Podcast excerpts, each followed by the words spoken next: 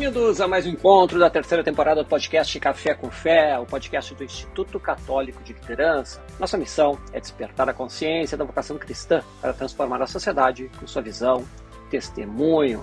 Meu nome é Adriano Dutra e hoje, em nosso episódio número 93, nosso tema será Burnout e Liderança Humanizada nas Empresas. Desde o dia 1 de janeiro de 2022, a síndrome de burnout, que muitos conhecem como síndrome de esgotamento profissional, foi incorporada à lista de doenças ocupacionais reconhecidas pela OMS, Organização Mundial da Saúde.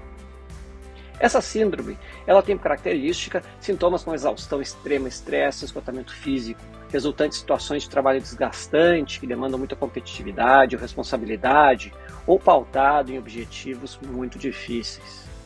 Por outro lado, o desafio das empresas é criar ambientes mais saudáveis, com mais recursos laborais e liderança humanizada, que busquem engajamento no trabalho, gerando mais desfechos positivos. Assim, para tratar desse tema, tenho a alegria de receber dois convidados. Estarei recebendo aqui Fernanda Soares Ferreira, que é economista e atuou por 21 anos numa instituição financeira do segmento pessoa jurídica e desenvolveu projetos de acompanhamento de mercado e concorrências no segmento de empresas, instituições, governos e agronegócios. Fernanda casada há 22 anos, mãe de dois filhos. E receberei também meu querido amigo Francisco de Assis Mendes, que é escritor, professor, pesquisador, head de RH e de Relações do Trabalho, com mais de 30 anos de experiência em indústrias multinacionais de grande porte. Francisco é doutorando em Ciências Empresariais e Sociais na Argentina, é mestre em Estratégias Empresariais em Portugal, tem curso de extensão na Inglaterra e é coautor e autor idealizador de 14 livros com destaque para a gestão de RH 4.0, relações trabalhistas sindicais, gente e gestão e o livro Repensando o Mundo do Trabalho. Então, é uma alegria tê-los conosco. Prezado Fernanda, prezado Francisco, sejam muito bem-vindos. Boa noite. Eu fico muito feliz pela, pelo convite do Instituto Católico de Liderança, por você, Adriano, e, claro, pelo Padre Rodrigo, que me fez esse convite. Boa noite a todos que estão nos também. Boa noite, Francisco, também. Acabei de ver que ele já está no ar aqui também, o meu amigo direto é. lá do Amazonas, de Manaus, Francisco, seja muito bem-vindo. Obrigado, Rodrigo. É, também gostaria de agradecer o convite ao grande amigo Adriano, desculpa, eu confundi com o padre, né? O padre Gustavo, que é o Silo do Cid Time, né? É, agradecer ao Adriano Dutra, nosso grande amigo, grande é, estudioso do direito né, e consultor empresarial, e nós já tivemos o prazer de trazer aqui o Arnaldo para fazer um brilhantes palestras de treinamento. E também uma honra estar compartilhando esse, esse momento com a Fernanda Ferreira, né? E espero que a gente possa contribuir Sim. com alguma, alguns conhecimentos, aprendizados, e que a gente possa plantar uma semente aqui acerca dessa temática tão importante. E um abraço também ao padre Rodrigo Taro. Que legal, obrigado, Francisco. É uma satisfação mesmo a tua presença e faz tempo que não nos vemos. Falei para o Francisco, quando fiz o convite para ele, estava com saudade de comer um peixe lá em Manaus, lá, vamos ter que combinar, Puxa, né? Coisa boa. pois bem. Então, pessoal, nós vamos começar hoje, uh, então vamos separar um pouquinho, começar falando um pouquinho com a Fernanda e em seguida o Francisco entra também, mas se quiserem depois interagir, fiquem à vontade, também não tem problema. Mas, Fernando, nosso tema de hoje é burnout, né? Essa primeira fase aqui, que é conhecida como uma síndrome do esgotamento profissional. Como eu falei ali na abertura, tem um detalhe que agora a OMS, é a Organização Mundial da Saúde, a partir de 1 de janeiro, inclusive, reconheceu e incorporou isso, o burnout, como a lista das doenças ocupacionais, ou seja, doenças do trabalho. Então, eu queria primeiro, antes da gente uh, entrar efetivamente assim na, no tema, né, entender um pouquinho, trabalhasse durante 21 anos numa instituição financeira de grande porte, né? Então, um pouquinho das atividades que tu fazia lá, só para o pessoal entender o contexto. Essa é a primeira pergunta que eu queria fazer para ti, Fernanda. Ah, legal. Vamos lá. Bom, é, é, na realidade eu comecei estagiando, né, em um, lá na, na, numa instituição pública. Depois eu fiquei um ano e meio nessa instituição pública e fui para a instituição privada. É, em um ano depois da minha, da, da minha entrada no estágio, eu fui efetivada. E, e em vários anos, eu sempre trabalhei com segmento pessoa jurídica, cuidava de ativos de médio e longo prazo, depois é, fui para uma área comercial como assistente comercial do banco de atacado, né, do segmento de grandíssimas empresas, né, é, trabalhava como assistente comercial, é, depois recebi uma outra proposta para ir para uma área é, operacional, fazer gestão é, operacional é, de contas, né, e que cuidava de todo o varejo, eu fui para lá, depois saí de lá, fui para uma outra área que era é, o segmento de cash management, que cuida de fluxos de caixas das empresas. É, no segmento de cash, eu trabalhei no, como responsável do Paraná e Santa Catarina. É, então, eu saía na segunda-feira de casa, voltava às sextas ou às vezes aos sábados. É, depois, eu recebi uma proposta para vir para São Paulo em São Paulo, eu recebi uma outra proposta para poder trabalhar no segmento de é, plataformas, né? E que cuidava de empresas de é, grande, de médio e grande porte, né? Nesse segmento, eu fiquei por quatro anos. Uh, e, e nesses quatro anos, eu tinha metas, objetivos, e lógico, objetivo profissional de crescer, né? E, e lá eu fui, uh, que foi lá que eu fui acometida da, da doença. Mas era uma grande, é, um amor que eu tinha pela instituição, né? É, eu no, sempre quando os meus amigos brincavam quando nós éramos crianças, falavam assim: ah, eu vou ser o quê? Ah, eu vou ser professora, eu vou ser médico, eu vou ser enfermeira. Eu falava assim: eu vou ser bancária.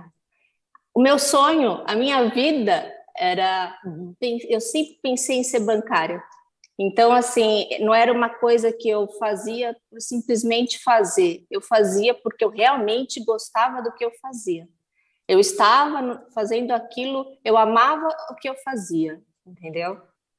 Era uhum. assim que foi a minha trajetória na instituição financeira. E é como já citasse ali, né, e até que é o tema do nosso encontro de hoje, né, pelo menos da uhum. primeira parte do encontro, né, fala assim, ah, foi acometida da doença. É, eu queria uh, explicasse, então, burnout de novo, só retomando, né, Sim. é uma, é uma uhum. síndrome do esgotamento que se fala. Então, como é que Sim. foi esse processo para o pessoal entender, né, assim, é ele foi de uma hora para outra, ele foi aos poucos, não. foi um mês, foi um ano. Como é, como é que foi esse processo? Para as pessoas entenderem, às vezes, que daqui a pouco está acontecendo algo e não, não sentem, né? Como é que foi esse processo para a gente? Sim.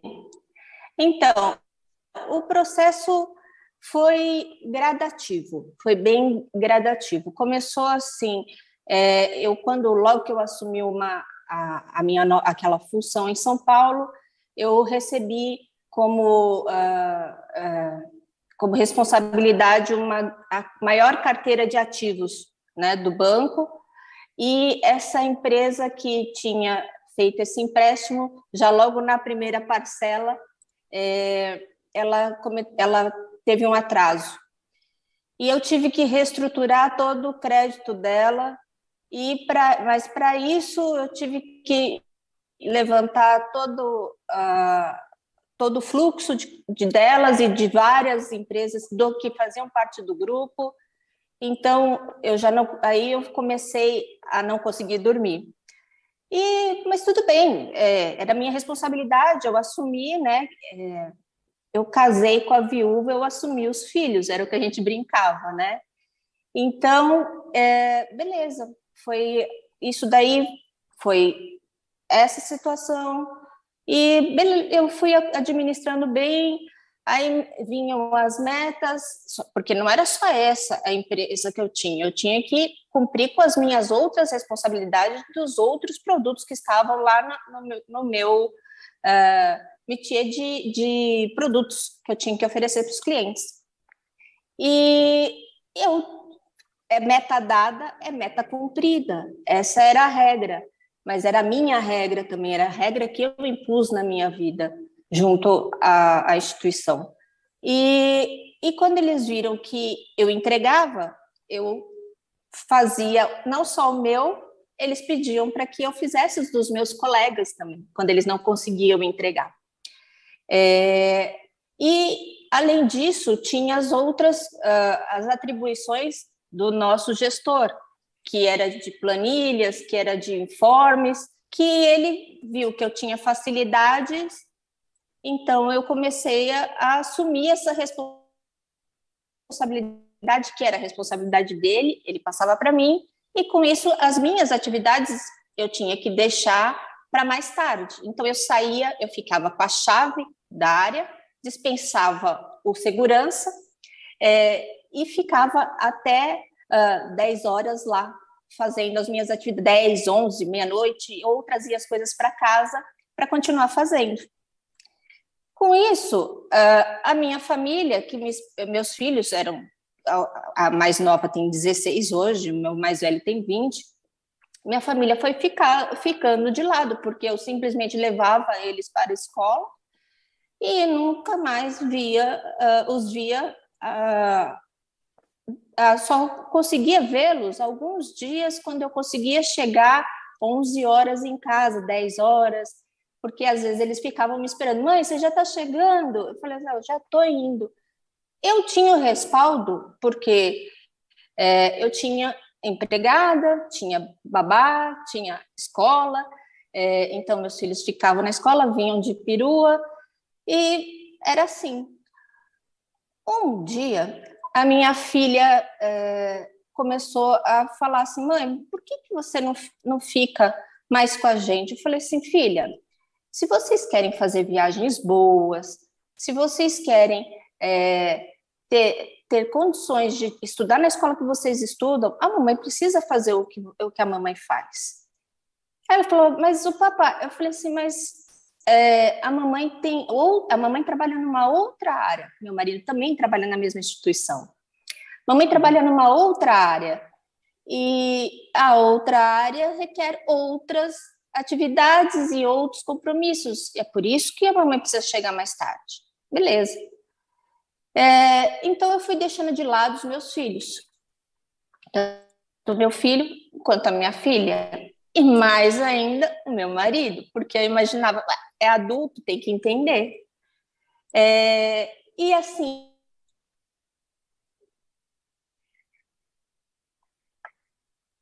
É, qualidade. O que importa não é quantidade que eu dou para os meus filhos, é qualidade. Então, quando eu estava em casa, eu estava com eles. E eu, imag... eu tinha essa falsa impressão de tudo isso. Bom, em 2013, eu tive que fazer uma cirurgia besta.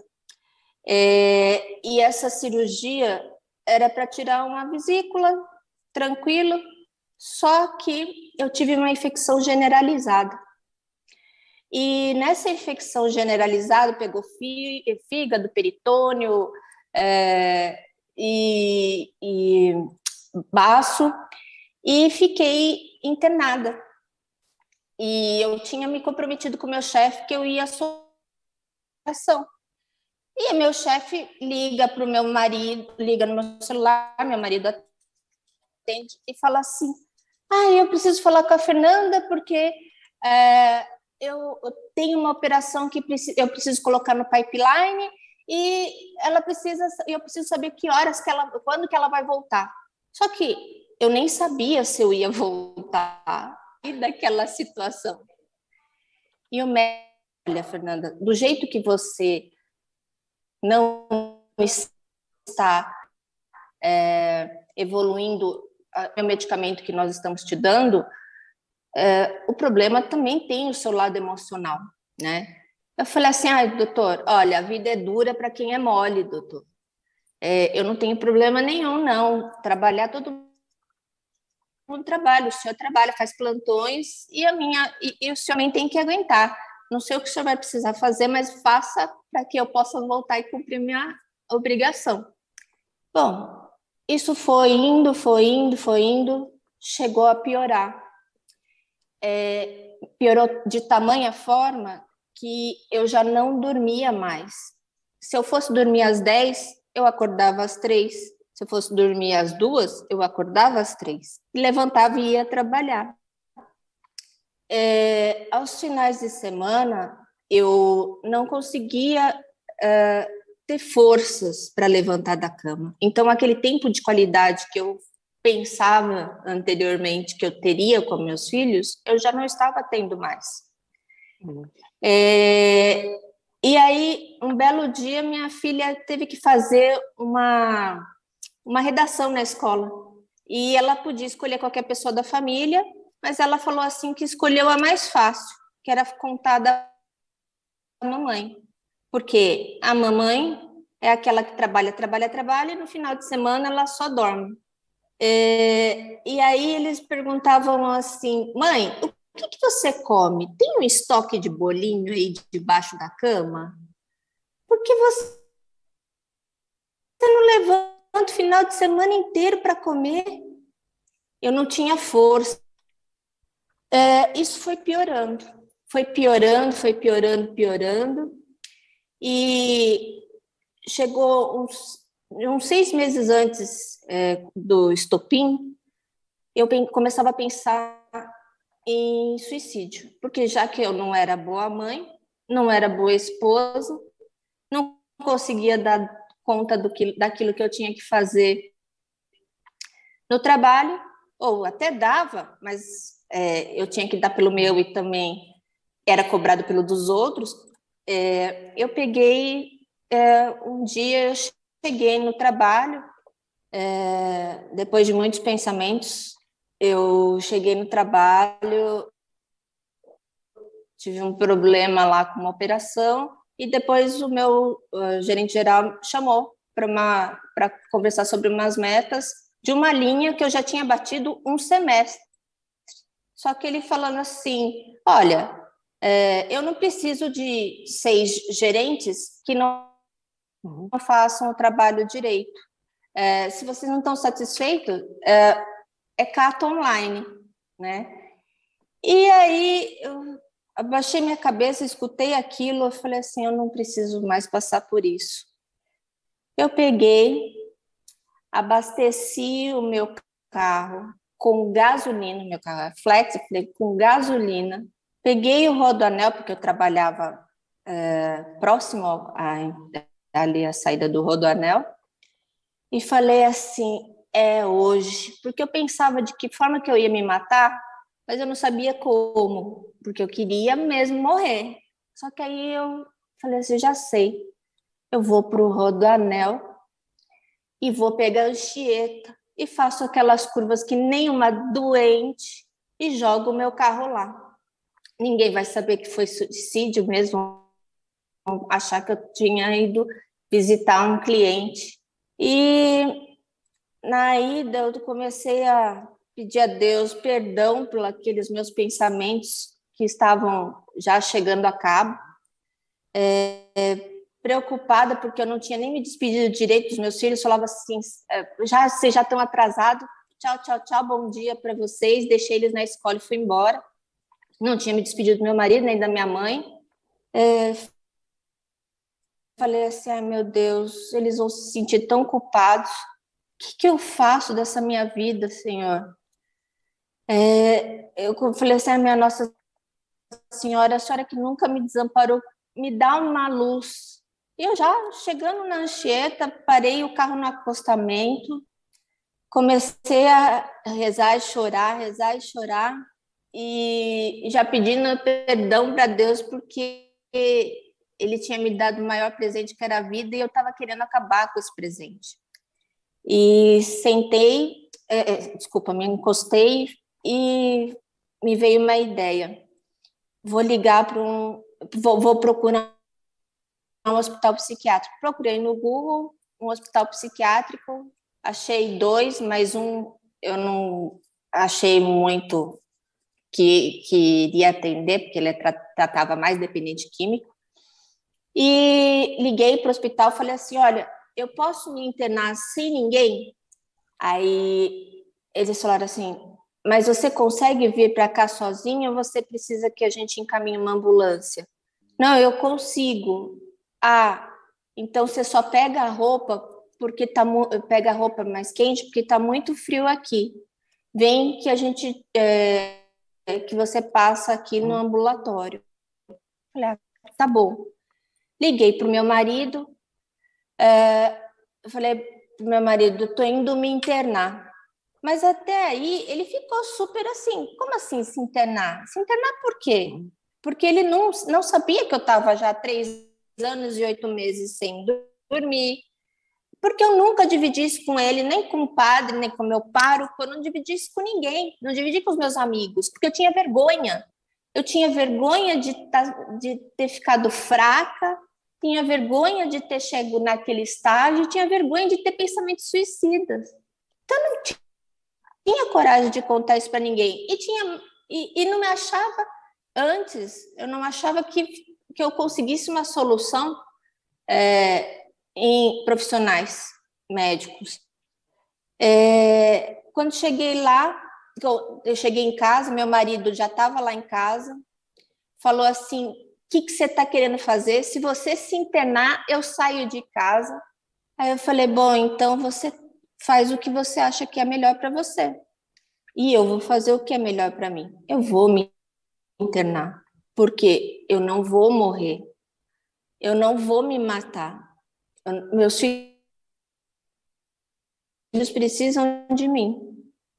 E foi lá que cheguei no hospital, pensando assim: bom, além de ser uma péssima mãe, uma péssima esposa, vou perder meu emprego porque o banco não vai entender que eu me internei com problemas psiquiátricos. É, vou ficar aí sem marido e vou perder a guarda dos meus filhos porque eu sou louca.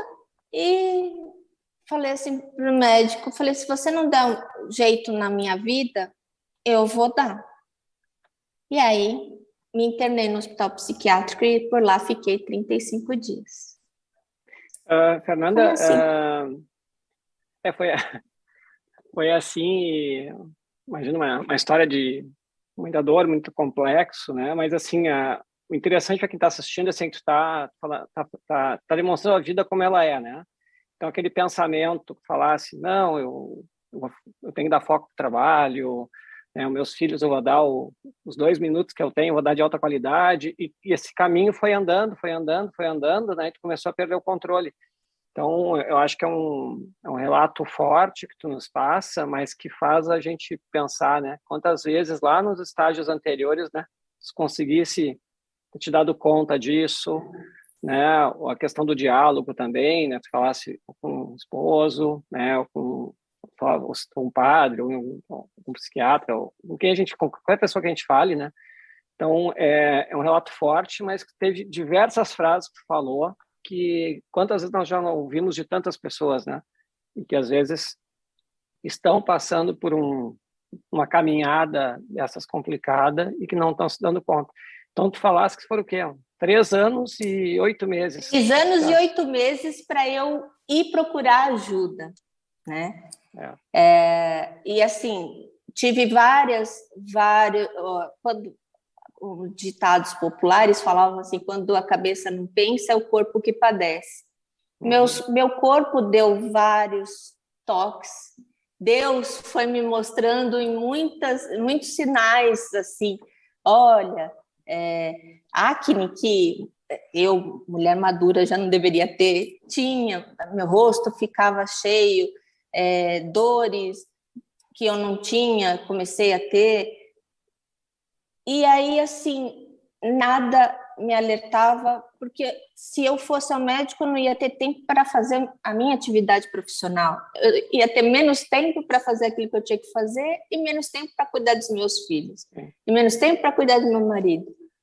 Então, é, ah, não vou no médico, não. Isso passa, isso passa, isso vai passar. Só que eu precisei de chegar no fundo do poço para descobrir que tinha uma mola lá para me jogar para cima. Mas é, não precisa chegar a esse estágio, entendeu? E as pessoas não podem achar assim, ah, isso passa. Para quê? Ah, eu não vou no psiquiatra, ah, eu não vou no psicólogo, ah, eu não vou conversar com meu pároco. Ah, vergonha. É, essa palavra não é legal. É, esses uhum. sentimentos não são bons, entendeu? Todo mundo, não é fraqueza nenhuma. É a pessoa que, que é acomedida por, por diabetes, por uma doença cardíaca, por, por um aneurisma, essa pessoa é, tem que ter vergonha? Não, é uma doença como outra qualquer. Uhum. Só que é uma doença causada pelo trabalho, o excesso de trabalho e, e a falta de cuidado com os sinais. E, Fernanda, eu vou passar para o. Agora eu vou em seguida já passar para o Francisco, né? E aí nós vamos falar um pouco agora sobre o lado das empresas preocupadas em fazer uma gestão de recursos humanos adequada, né, para não chegar nesse ponto. Mas o, o, o, teu exemplo, além de grave, assim, pela pressão da, do segmento, da, da forma que aquele segmento de mercado, aquela empresa uh, lidava contigo, também tinha muita questão do gestor, né? Tu não tinha, tu não tinha, tu não tinha um gestor, na verdade, tu tinha um chefe. Tu não citasse umas coisas um pouquinho fortes ali, se quiser até falar pro para o pessoal, porque eu acho que desse teu relato vai falar agora, aí eu vou fazer minha pergunta, minha primeira pergunta para o Francisco. Questão do tratamento, Fernanda, como é que? Ah, então, é, era algo que, que eu não, assim, como eu nunca me encarei como uma, eu, eu, eu falava assim, eu não sou uma mulher como uma, é, é, uma mulher, eu sou um homem no meio desses monte, desse monte de homens. É, porque eu deixava, assim, meu, meu chefe às vezes falava assim, ah, fala, ó, gente, me desculpa, mas era assim o tratamento. Chama lá a nossa assistente, fala assim, chama lá a vaca da fulana, chama lá a vaca da, da ciclana. Ah, sua é, mulher da profissão mais antiga do mundo. É, eram tratamentos assim. E então, assim, não era, por mais que isso que era em tons de brincadeira, mas num dia que você, assim, ah, mas tal pessoa, eu não queria me sentir fragilizada por trabalhar no meio de monte de, eu era a única gerente mulher naquele ambiente onde estava a predominância masculina, né? Se eu não entrasse na brincadeira, se eu não encarasse como brincadeira, ia estar me sentindo como o sexo frágil que a mulher sempre foi. É, e assim, é, tratamento de que em discussão ele chegou a me, me jogar a mim, eu falei assim, me, me empresta minha HP que eu estou precisando fazer minha, umas contas. Ele tinha pego e nessa discussão ele jogou a minha HP, eu tive que desviar para não pegar na minha cabeça. Então, assim, é, era, era esse ambiente e eu falava assim, ah, mas isso tudo deve ser normal. Isso tudo é tranquilo de se tratar, né? A gente não pode também levar ferro e fogo. Eu, aí, assim, até um colega falava assim, ah, mas ele é um paizão, ele fala em tom de brincadeira mas até que ponto é, cheguei eu tenho um colega que não, é, bravo com uma cobrança que ele tinha feito pegou e socou a parede que formou é, a parede de drywall é, ficou marcada a mão dele na parede uhum. era esse o ambiente que nós trabalhávamos então Fernando essa é, ambiente grave horrível e não e nada a ver por ser mulher ou não aquilo ali é uma falta de gestão total que mesmo com os colegas homens não se faz isso. Isso mostra um, são é aquele chefe a moda antiga, tudo errado, né? Então, é claro, mas acho que é isso, acho que assim foi eu queria ouvir esse teu relato todo, porque realmente assim é um relato muito real de coisas que aconteceram e para abrir os olhos daquelas pessoas que às vezes estão no momento, né? Tu estava num momento tão envolvida que começou a achar normal como brincadeira, banalizar, era, perfeito, banalizar algo que era muito sério, né? E quando Uh, e quando não era, né? Na verdade, estava te, te, causando esse, esse mal que chegou lá num, num, limite, né? E que, graças a Deus e o Espírito Santo te iluminou naquele momento ali, tu conseguisse fazer uma, uma reviravolta, né? Para retomar a tua vida. Mas vou segurar agora a bola um pouquinho contigo, vou para outro lado do campo aqui, não para outro lado, né? Mas só para outro lado da câmera, né? Falar com Francisco, meu amigo, né? Muito bem-vindo novamente aí. Então, para quem entrou depois, Francisco é escritor, professor e pesquisador, é head de RH de Relações do Trabalho, tem mais de 30 anos de experiência em multinacionais, também é doutorando em Ciências Empresariais Sociais na Argentina, mestre em Estratégias Empresariais em Portugal, com curso de extensão na Inglaterra, e é coautor de 14 livros, e um dos próximos livros vai ser justamente sobre o tema que a gente está tratando aqui. Né? Ali foi o gancho que eu busquei o Francisco. Então, Francisco, sei que tivemos um, um relato agora muito forte aí na, na Fernanda, né? Mas que certamente a gente já viu isso. Mas, ao mesmo tempo, o que ocorria na empresa dela, assim, é um, um modelo de gestão totalmente inadequado, que a gente sabe que hoje as empresas têm uma preocupação diferente. Então, primeiro, boas-vindas aí. Seja muito bem-vindo. É, e aí eu queria te ouvir um pouquinho aí, como é que, diante desse relato, como é que que, que os RH estão fazendo agora já, né? Quando a gente fala de liderança humanizada, outras formas de buscar engajamento. Então, queria te ouvir um pouquinho. Muito bem-vindo aí. Boa noite novamente. É, é, primeiro, parabenizar né, pela coragem da Fernanda, né? E agradecer por, pela, por compartilhar com generosidade essa história, porque ela é muito impactante, né? Eu mesmo fiquei aqui, é, a gente tem um choque, né? é, ouvir uma história que a gente não consegue entender como uma empresa como essa né, sobreviveu é, tratando as pessoas dessa forma. Né? Nós acreditamos que o sucesso de qualquer organização passa primeiro pela humanização da organização. E para que a, a, organização seja humanizada, ela primeiro tem que trabalhar a cultura organizacional, tem que ser do top, né? você definir a cultura organizacional com valores, valores humanos, humanizados, que o primeiro pilar tem que ser o respeito ao indivíduo. As organizações que não têm dentro dos seus valores o pilar do respeito ao indivíduo, principalmente hoje, onde a geração Z é uma geração mais altruísta, que busca qualidade de vida, eles vão perder talentos, não vão ter sustentabilidade no negócio. Então, primeiro, repassa pela essa reflexão e você repensar o modelo organizacional, a cultura organizacional, embutindo né, valores é, humanizados na organização e que isso seja disseminado, replicado em toda, toda a organização pelas lideranças. E o número um da organização tem que ser o primeiro a dar o exemplo porque não adianta, como muitas organizações que nós sabemos, conhecemos, você cria uma cultura, né? desenha a cultura, escreve a cultura, coloca os princípios na parede de todas as salas da organização, mas o número da empresa começa a fazer tudo diferente.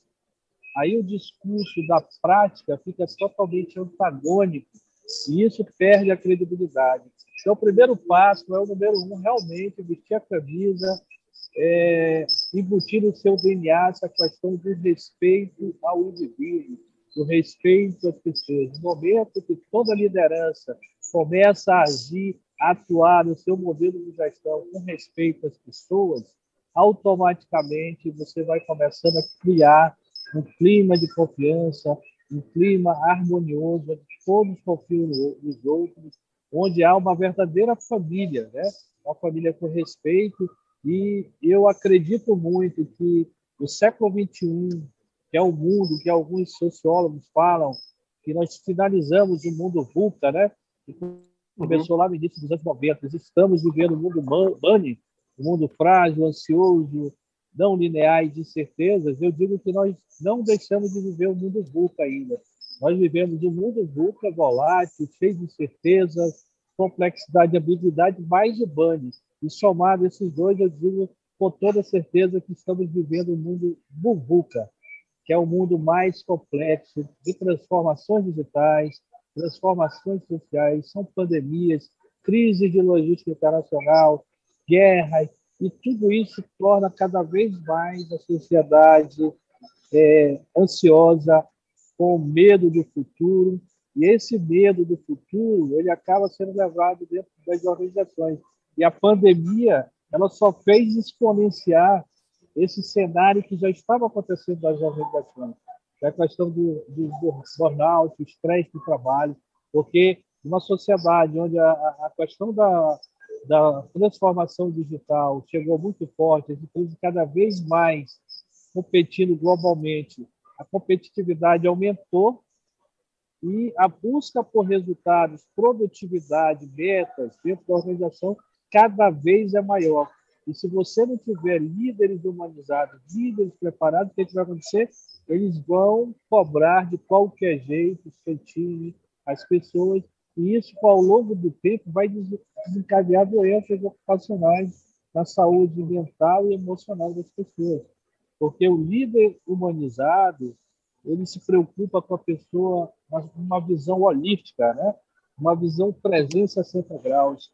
Ele enxerga a pessoa como ser humano, então ele tem a sensibilidade, a habilidade de verificar, como o caso da Fernanda, os primeiros sinais de que ela estava demonstrando estresse e, ela, e ele encostar a Fernanda, conversar, ter um diálogo, uma escuta ativa, uma comunicação não violenta para verificar o que estava acontecendo com a Fernanda. E aí ele, como líder humanizado, sugerir né, ajuda através de especialistas que, dependendo do status desses três, você pode trabalhar com uma conversa com um coach, mas dependendo do estágio, você tem que encaminhar para um psicólogo, um psiquiatra. E aqui eu trago essa questão também do psicólogo, porque muitos gestores, principalmente quando aqueles de perfil muito autocrático, eles se sentem fortes, né? Então eles acham que nunca vão ser acometidos por uma doença emocional, uma doença mental no trabalho e eles criam um verdadeiro escudo, uma coraça de eu sou super-homem, né? E absorvem tudo que é pressão, não conversa, não compartilha com o marido, com a esposa, com os amigos, com o colega. Isso vai vai enchendo o balde. Chega um momento que o balde estoura, né? Então a gente uhum. precisa entender que não é fraqueza você procurar ajuda, né?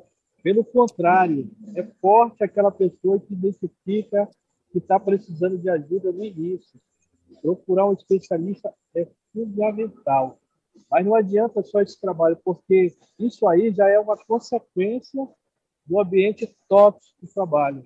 Por isso uhum. que o Instituto Great Place Work né, premia as, as empresas, as melhores empresas para trabalhar, onde ele foca a questão da harmonia, da confiança, do respeito, da irmandade dentro do ambiente de trabalho. Porque se você tiver um, trabalho, um ambiente de trabalho com bem-estar, com um ambiente familiar, dificilmente você vai desenvolver o estresse no trabalho, porque você desenvolve a resiliência. Né?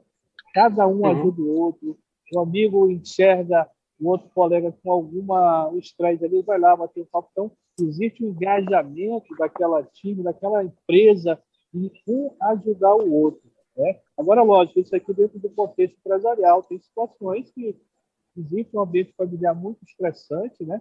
que você vai para dentro da organização e um pequeno gatilho de algum momento de estresse pode desencadear esse estresse mais forte, mais crônico, mais grave, mas que não é relacionado a burnout, né? Deixando bem claro que o burnout é o estresse que é desenvolvido dentro do trabalho. É a questão da fadiga, do cansaço, da cobrança ao extremo, né? Pelo líder uhum. autocrático, né? Principalmente é, não não generalizando, mas o perfil mais da geração baby boomer, né? Que era o perfil que uhum. cresceu pós Segunda Guerra Mundial, muita cobrança, muito resultado a qualquer custo, sem reconhecer o resultado quando é atingido, como a colega falou, a Fernanda, bateu a meta de seis meses. Eu tenho certeza pelo esse ambiente em nenhum momento houve o um reconhecimento. Né? Isso aqui é uma ferramenta, o reconhecimento é uma das melhores ferramentas para você trabalhar a humanização. Outra uhum. coisa simples, tem ambiente do trabalho que ainda existe, em algumas situações, você tem um, que não é um líder, né, como o, o, o doutor Adriano Real é, colocou, a gente chama de chefe de abelha, que só dá ferroada nas pessoas, né? passa, pelo, passa pela sua equipe não dá um bom dia. Imagine um líder que passa pela sua equipe todo dia não dá um bom dia, que esquece o dia de parabenizar o dia de aniversário do seu funcionário, do seu colaborador. Então, a gente precisa resgatar a liderança humanizada. E quando eu falo humanizada, ela vem de encontro ao modelo de liderança servidora, que foi pregado e disseminado por Jesus Cristo, seguido por São Francisco de Assis. E aqui eu queria abrir um parêntese, né? Porque na última terça-feira foi dia de São Francisco, meu mestre, meu padrinho, né?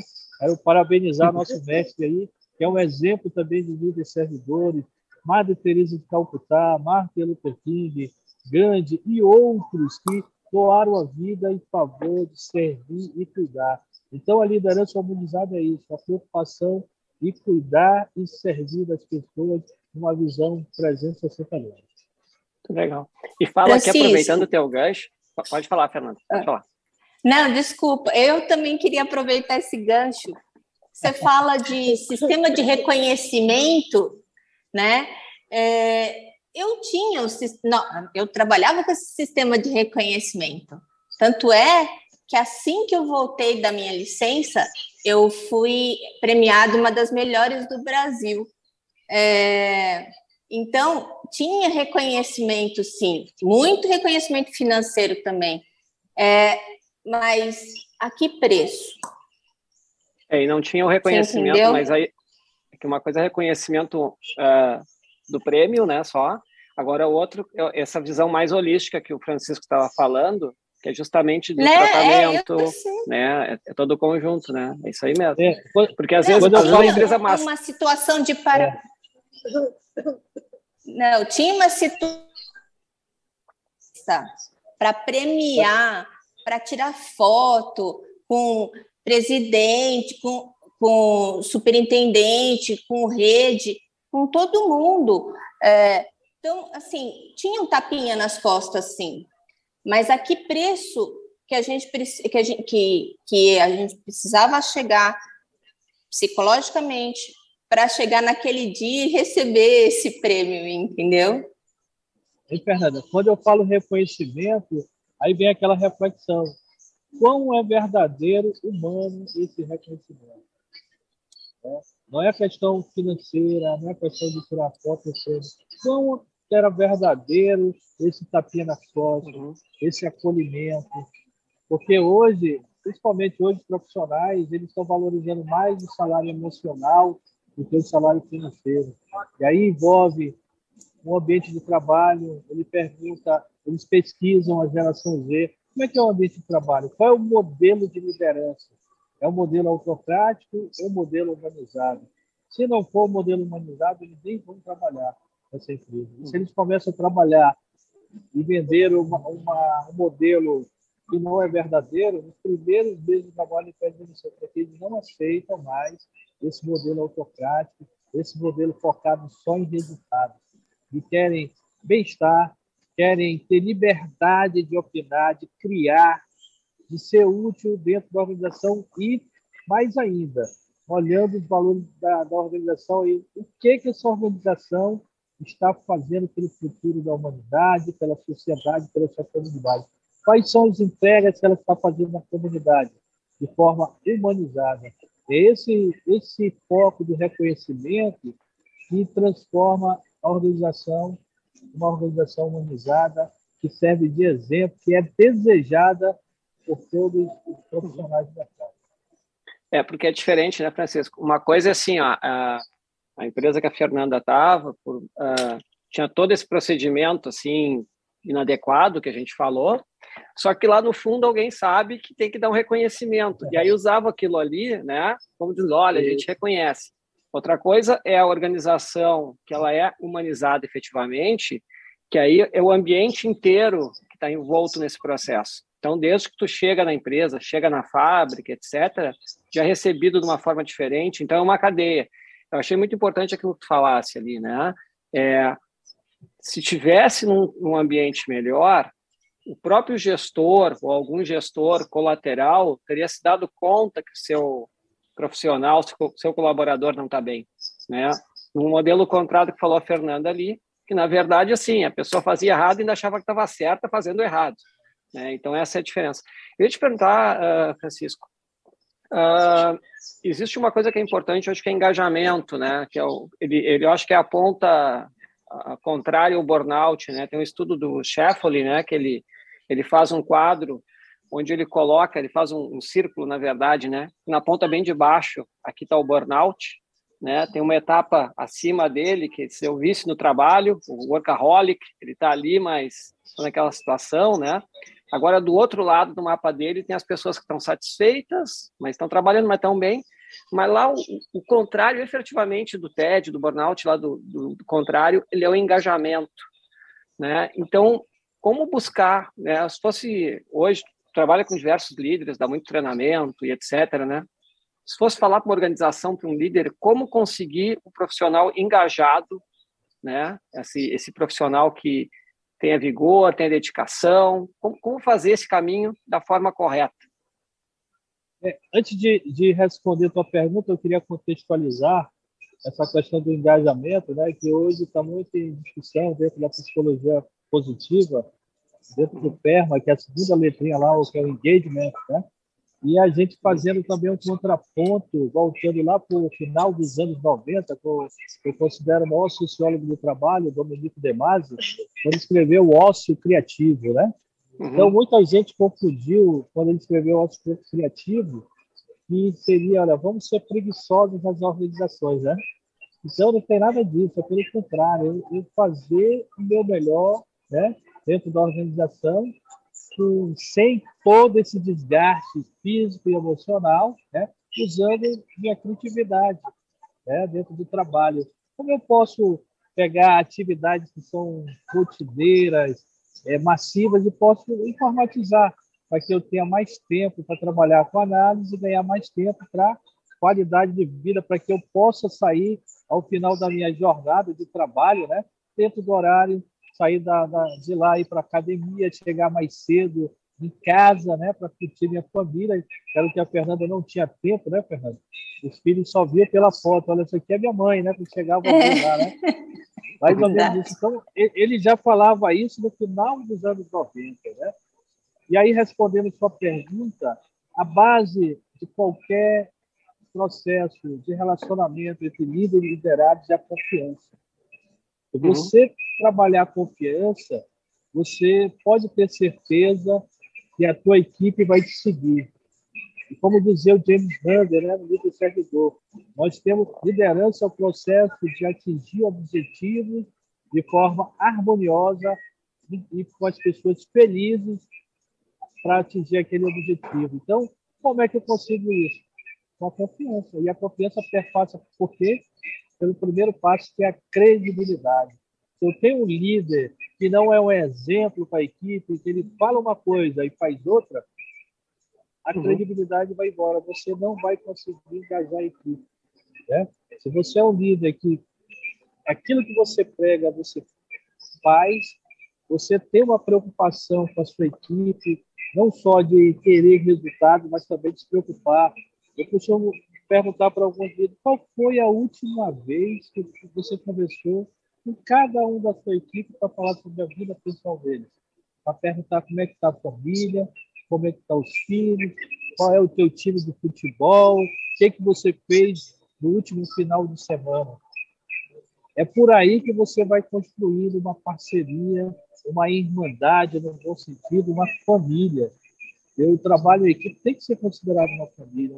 Todos juntos, unidos, vão atingir o objetivo sem perder a felicidade, o bem-estar, a qualidade de vida e a saúde do trabalho. Vejo que o pilar de tudo é a confiança. E tem um outro lado também que uh, a gente já falou que essa mudança, falasse tem que vir top-down, tem que vir de cima. Né? A gente falou agora um pouco desse líder, né? então uma coisa é o ambiente de uma empresa, é, ser sadio nesse sentido, ter os valores, né? A outra questão, a gente falou do líder agora, mas também tem a questão do colaborador também, ele, ele também se dá conta, né? Ele tem que, e aí vem um pouco aqui do que a gente prega no Instituto Católico Liderança também, né? das pessoas também ter a questão dos valores na sua vida, né? Então, às vezes, assim, de repente, às vezes eu não vou pegar um cargo porque eu, eu, eu, eu me dei conta que eu preciso, de repente, viajar menos, ficar mais em casa, né? E aí tem uma figura na administração ali que é o job crafting, né? Que na verdade é quando o profissional ele começa a se redesenhar, né? Um, um corrige qualquer coisa, ele começa a redesenhar, remodelar a forma de trabalho dele. Isso às vezes, se a empresa não não está em linha, não tem essa comunicação, essa confiança, né? Se fosse o chefe da Fernanda dizer não, job crafting, esse cara está ficando preguiçoso, né? Ele está querendo remodelar a vida dele, quando na verdade é uma coisa que o próprio empregado faz. Então tem esse lado também do, do, do colaborador, né? Em relação a ele também se ter não se dar conta, né? Também preservar isso, né? Tá, tá correto isso aí, Francisco? Olha, se você pegar pesquisas hoje, é, qual é o principal motivo de pedido de demissão em qualquer país, qualquer cultura? É a liderança. As pessoas não deixam de ter, elas deixam de liderança. Por quê? eu tenho valores né, definidos na minha cultura organizacional, que falo do respeito, da igualdade, da confiança, e os líderes não praticam isso. Né? Aí você roda uma pesquisa de clima organizacional, aí você vai ver lá, 95% orgulho de trabalhar na empresa. Aí você vai, em relação à liderança, para 52%.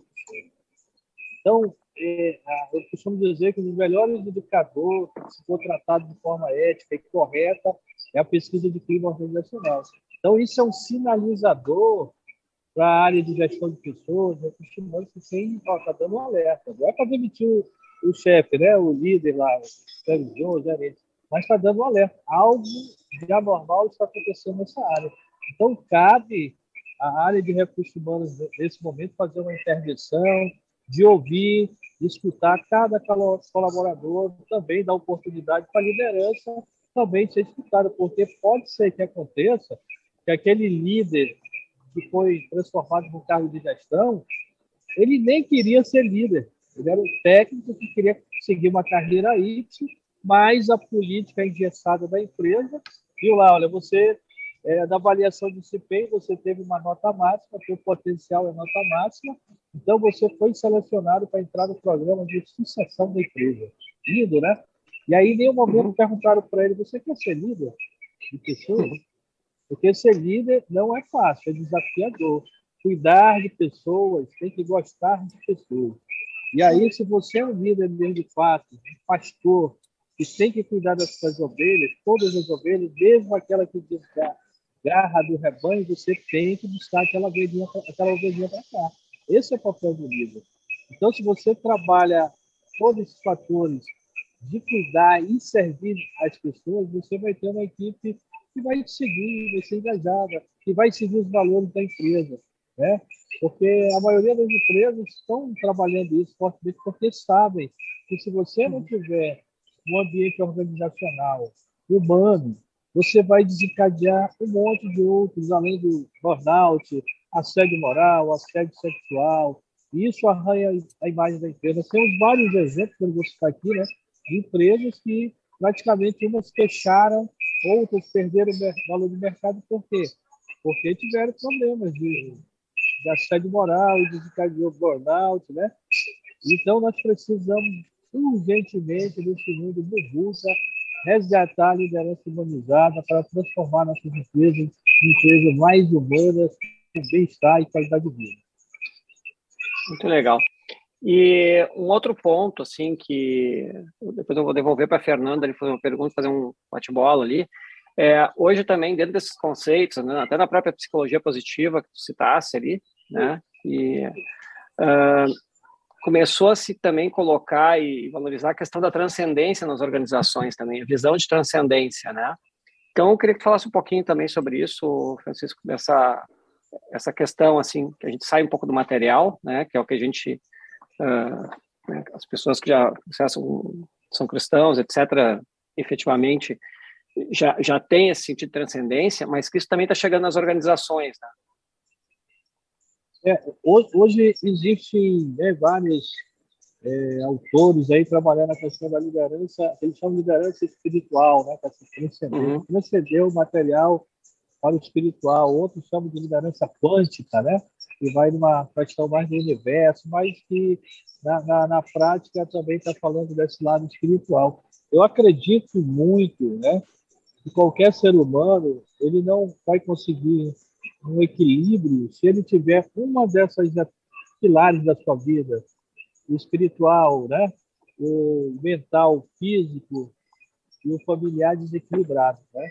Então, nós precisamos, se a gente quer profissionais felizes, com qualidade de vida, as empresas têm que é, incentivar, né, de alguma forma, com algum programa, esse caminho da transcendência, né, desse, jornada da transcendência. E aí, pegando a questão da fé, a fé no sentido espiritual, né, ela dá força, principalmente, né, nos momentos de mais é, difíceis da nossa vida. Isso, uhum. remete também ao trabalho. Né? Como a, a, Fernanda colocou muito bem o exemplo dela. É, não, não vou entrar no mérito da psicologia aqui, né? Aí eu, eu, uhum. tem alguns que falam, não, eu sou a fé, eu não preciso de psicólogo, preciso de todas as ajudas, né? Realmente também precisa. Mas naquele momento da grande decisão da vida dela, essa transcendência falou mais forte. Isso aí foi uhum. a mensagem que eu, eu, eu até me emocionei quando ela falou isso. Transcendeu, ela saiu do plano material, terreno, ela foi para o espiritual. E naquele momento, a fé dela católica, a, a espiritual, falou mais forte: vem cá, você não vai, não, não vou deixar você ir. E ali uhum. mostrou um caminho para buscar ajuda. Isso aí foi, eu me arrepio de falar. Verdade. Verdade. Uh, interromper um pouquinho o sinal. Mas, Fernanda, eu já ia justamente pegar o gancho ali para ti, né? Uh, enquanto retoma o Francisco, mas nesse finalzinho dele aí eu já ia pegar o gancho, né? Que é, é justamente esse ali. Tu ficasse internada, né? Depois começou, óbvio, um, um, um tratamento, né? Mas uhum. uh, ao longo dessa caminhada, pegando esse gancho da espiritualidade, né? Tu citasse, já participou de oficinas de oração, o que que, o quanto daí isso te ajudou? A questão das oficinas de oração, um pouquinho do, dos, dos, grupos que tu participou, né, e que também te ajudou, né, né, depois da mola lá, te, do primeiro impulso da mola, né, como é que isso está te levando hoje para te deixar num novo cenário? Então, é, tudo, né, está me ajudando em tudo, nas minhas decisões, na minha opção de vida, é, porque é, as, como a gente até comenta na que Deus na, naquela parábola dos talentos, né? Eu acho que ele, ele deu talentos para três pessoas, né? E eu recebi o meu talento, que são a minha, que são os meus filhos e meu marido. E o que, que eu ia fazer com o meu talento? Né? Na, se alguém já fez aquela oficina de orações, né? tem o deserto, é, e lá, assim, eu realmente entrei numa conexão com, com Deus.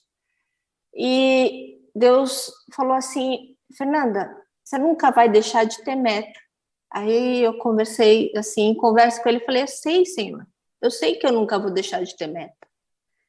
Eu vou ter uma meta depois conversando com o senhor, o senhor vai me perguntar o que, que, senhor, o que, que você fez pelos seus filhos, o que, que você fez pela sua família, o que, que você fez pelo seu marido, pela sua sogra, pelo seu sogro, pela sua mãe, seus tios. É, eu te dei talentos, você não multiplicou. Então, é, eu fiz uma opção de vida eu optei por cuidar da minha família. Eu hoje não trabalho mais.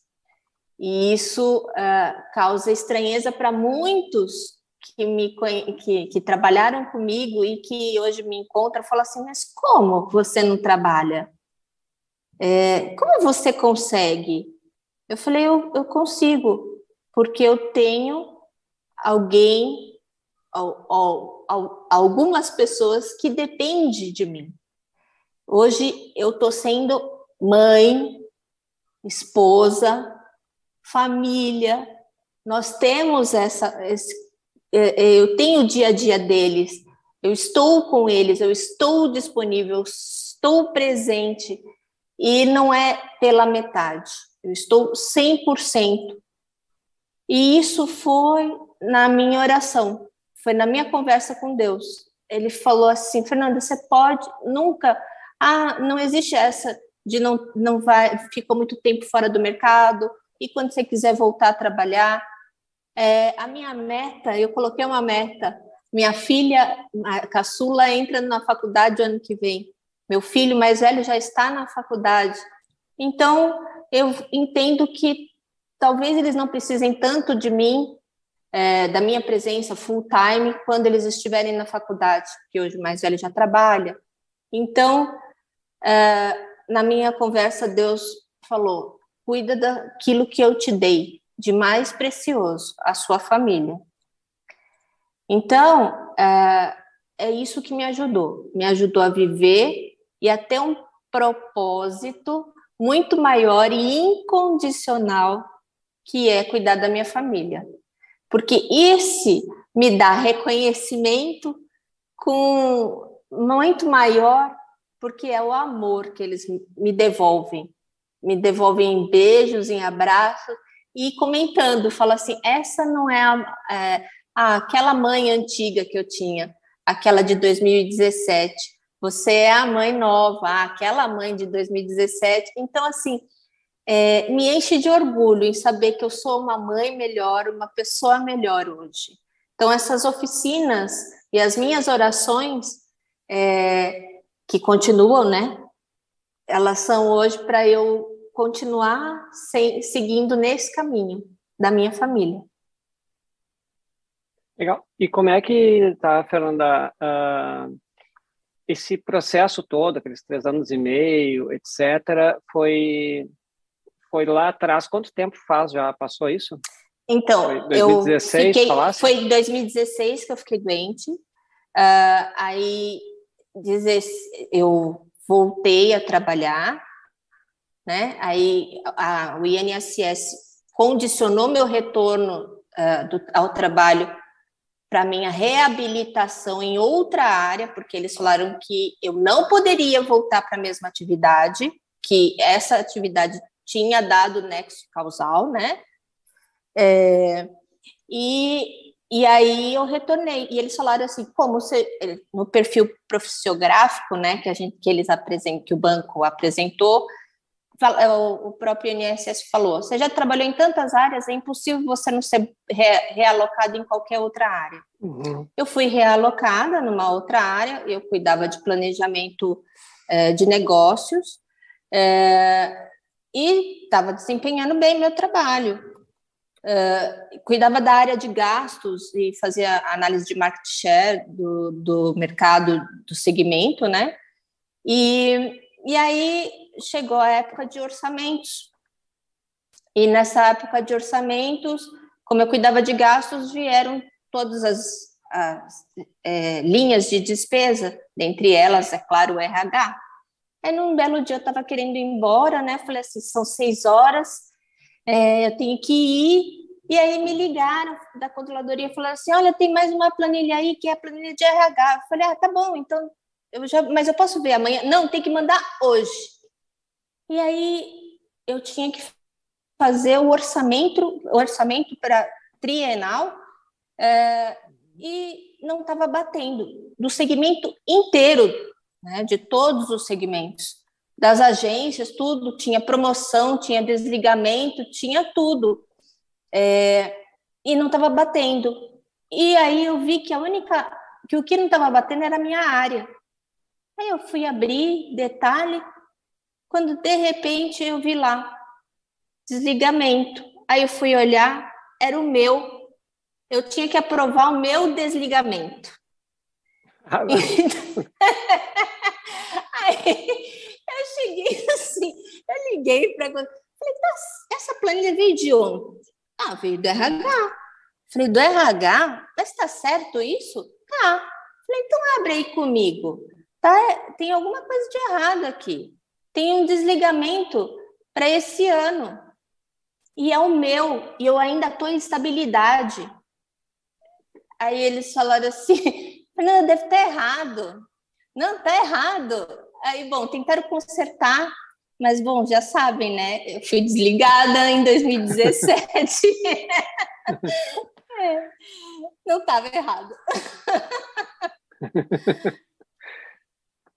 pois é, pois é. Mas tá. Mas então tá. E Fernanda, como é, como é que estás agora? Né, nesse esse tempo todo passou aí com estás bem já? sonho muito tua... com as metas ainda. Sonha com so... elas. Né? Sonho, sonho. Tem pesadelos ainda com as metas. É. Principalmente época de fechamento de mês, assim, trimestre, elas vêm assim, é, eu falo isso em terapia, tudo, é, é terrível ainda. Eu ainda tenho alguns gatilhos, mas faço tratamento até hoje. É uma coisa que não sei, assim, já reduzi é, bastante dos medicamentos que eu tomava para o que eu tomo hoje, mas assim, é, eu tomo bastante ainda. Mas eu estou sob controle. Legal. Mas que bom. Mas é isso. isso acho que é importante, assim, teve...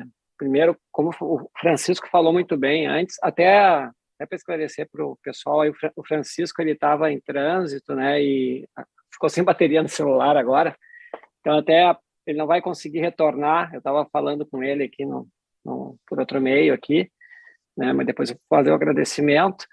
E mas ele, ele falou muito bem aquilo. Ele falou muito bem ali quando ele disse te agradeceu assim pela tua coragem de compartilhar essa história, né?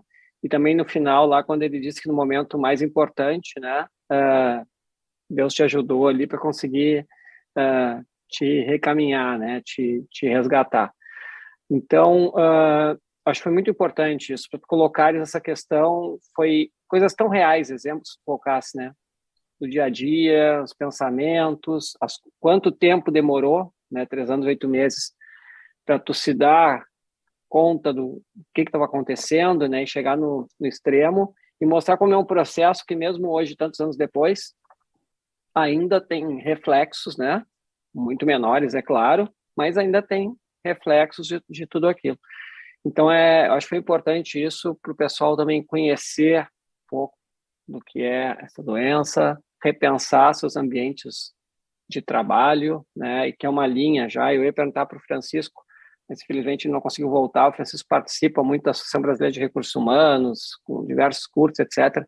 E as empresas hoje estão efetivamente saindo desse modelo e buscando um modelo diferente né, porque muitas estavam efetivamente adoecendo as pessoas. Então, queria te dar parabéns, te agradecer muito por esse relato todo. E, Fernanda, nosso tempo está chegando no final, uh, então eu queria uh, deixar um tempinho, se tu quisesse uh, deixar algum recado para o pessoal, algum ensinamento, alguma mensagem, se quiseres. Então, vou deixar contigo, depois eu vou falar um pouquinho Uh, eu vou fazer o final pelo, pelo Francisco, que acabou de sair, eu faço dele. Tá bom. É, uma das coisas que eu, a minha terapeuta sempre falava é, era assim, né? Qual a sua responsabilidade da desordem da qual você se queixa? Né? Isso quem disse foi Freud, não foi a minha, não é mensagem dela. É, mas então, qual que é a sua responsabilidade da desordem da, da qual você está se queixando? É, eu fui responsável por ter deixado chegar naquele estágio, né? É, é muito importante, é porque eu, com toda a minha fé, fui a, é, esquecer dos, das coisas que Deus criou também o médico, é, o terapeuta, o psiquiatra é, e outras coisas. Para que vergonha? Porque aquilo que o Francisco falou é uma verdade. É muito a pessoa é mais forte aquele que diz, que diz que precisa de ajuda e que percebe que precisa de ajuda. Então, assim, é, é aquilo, não adianta a gente querer ajudar uma pessoa que não quer ajuda. Mas é importante que quando você perceba que você precisa de ajuda, que você vá em busca dela. Não deixe chegar no estágio tão avançado. É igual um câncer. Se você corta no começo, você não, em muitos casos não tem sequelas.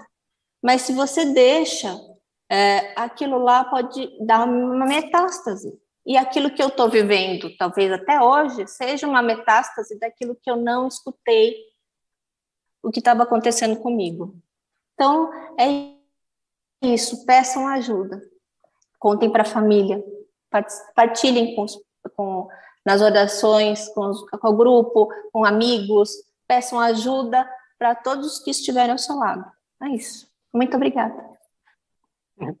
Eu que agradeço, né? O Padre Rodrigo colocou aqui no YouTube, a igreja não, não é contra colocar metas, desafios, né? Deus fez isso conosco, inclusive.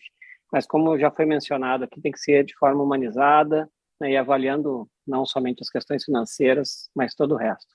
E fica essa questão também da gente sempre, como eu novamente citar o Francisco ali, da questão da importância da espiritualidade, da oração, tanto nos momentos lá uh, difíceis, né, como a Fernanda uh, nos comentou, inclusive, mas também quando estamos bem também, né, porque estando bem espiritualmente, com oração, com a providência divina, com o Espírito Santo, né, a gente consegue às vezes antecipar tudo isso, né, começar a se dar conta de como estamos, né, reconhecer que tem um problema e conseguir tratar. Então isso é muito importante.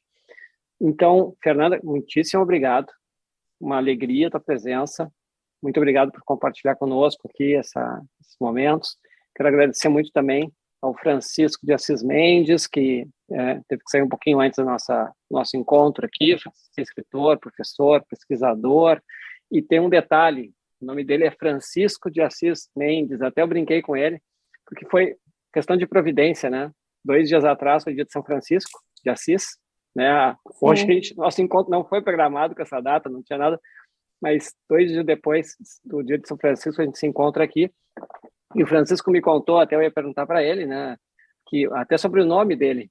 Na verdade, ele, eh, são a, tinha, são a mãe dele tinha sete filhas, todas mulheres. E ela fez uma promessa para Francisco de Assis, para São Francisco, né, de que queria ter um filho homem. E aí nasceu o querido Francisco, que estava aqui conosco. Então, por isso que o nome dele é Francisco de Assis, em homenagem ao santo.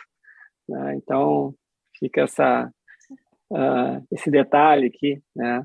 curioso e interessante, né? da intercessão de São Francisco de Assis. Então, pois bem, Fernanda, muitíssimo obrigado novamente, agradeço, Francisco. E agora eu vou para os nossos recados finais aqui, lembrando que todos os nossos episódios estão disponíveis no podcast Café com Fé, você pode acessar via Spotify, via as plataformas de podcast e até mesmo da Apple. Então, é só assistir. O nosso conteúdo aqui vai estar disponível no YouTube, todo o vídeo que nós fizemos hoje aqui, também no Instagram. E logo agora, no início da semana, ele vai, vai estar disponível em áudio no podcast Café com Fé, que vocês também podem ouvir esse conteúdo também através do aplicativo de meditação católica Sit Time. Crie o hábito da oração diária através do Sit Time.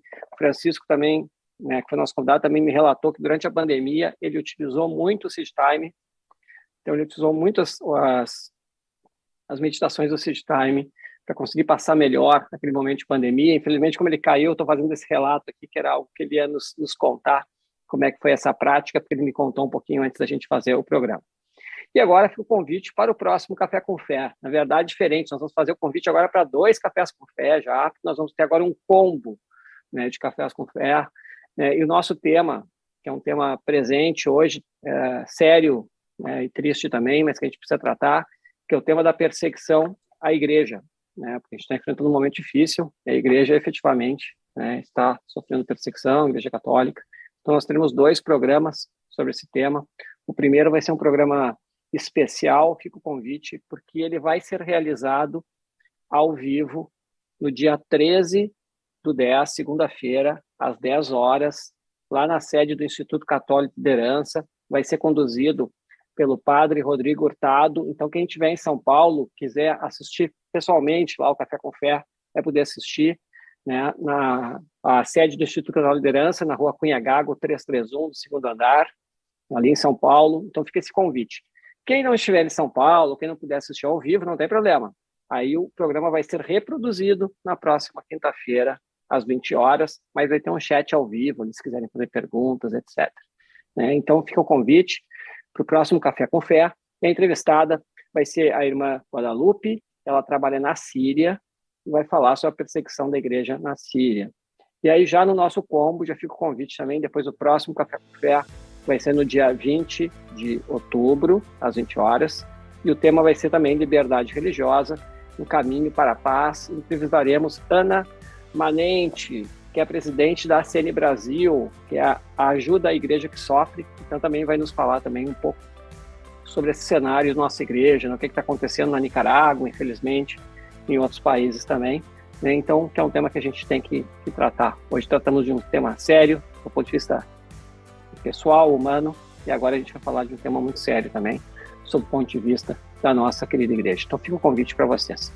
Fernanda, muitíssimo obrigado novamente, foi uma alegria a tua presença. Agradeço muito a todos que participaram aqui do chat, que nos assistiram nos diversos canais, né, que curtiram a nossa live. Não esqueça de curtir, de sair, inscrever, se inscrever no canal. E então, fica esse convite. Até a próxima. Abraço a todos, boa noite, fiquem com Deus e até mais. Obrigado por escutar este episódio do Café com Fé o podcast do Instituto Católico de Liderança, que quer levar de um jeito simples e dinâmico a visão católica a respeito dos desafios do mundo. O mais importante para nossa equipe é tratar de temas de seu interesse. Nossa intenção é contribuir com opiniões e pontos de vista que possam enriquecer e iluminar seus caminhos. Assim, sua contribuição é essencial. O seu feedback ou sugestão de algum tema específico será sempre muito bem-vindo. Não deixe de escrever o nosso e-mail contato arroba líderescatólicos.org. Sua opinião é muito importante. E se gostou desse capítulo, compartilhe com seus amigos. Abraço e até o próximo encontro.